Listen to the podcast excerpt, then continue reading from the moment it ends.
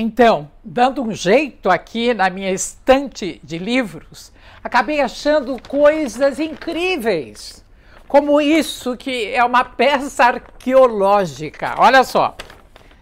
Artigo original sobre a apreensão da revista Realidade, edição número 10, em 1967. Denise tinha 16 anos. Arquivo de João Stoklos. Meu pai guardou isso. Olha só que incrível. Isso aqui que eu escrevi à mão.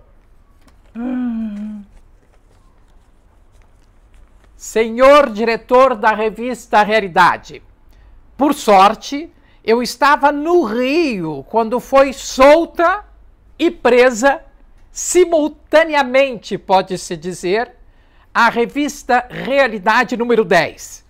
Esse número que se dedica exclusivamente para ressaltar as qualidades da mulher, até agora negadas, mostrou ser realidade uma revista evoluída. Palavra esta que já pode ser usada como antônimo de censura. Se os membros da censura conseguiram ver algo de imoral, só podem ser classificados como reprimidos sexuais. Não conseguem ver o assunto da mulher ser tratada assim. Se retraem e incriminam. Aproveito para congratular-me com a equipe da realidade.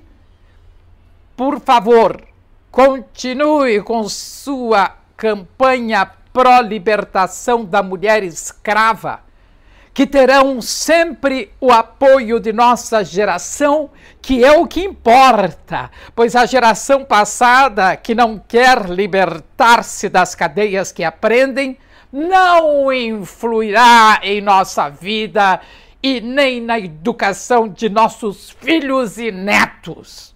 Assinado Denise Stoklos. Tem um PS.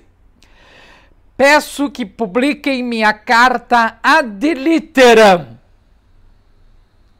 pois ela, integral, é um grito de protesto e apelo de todas as mulheres brasileiras.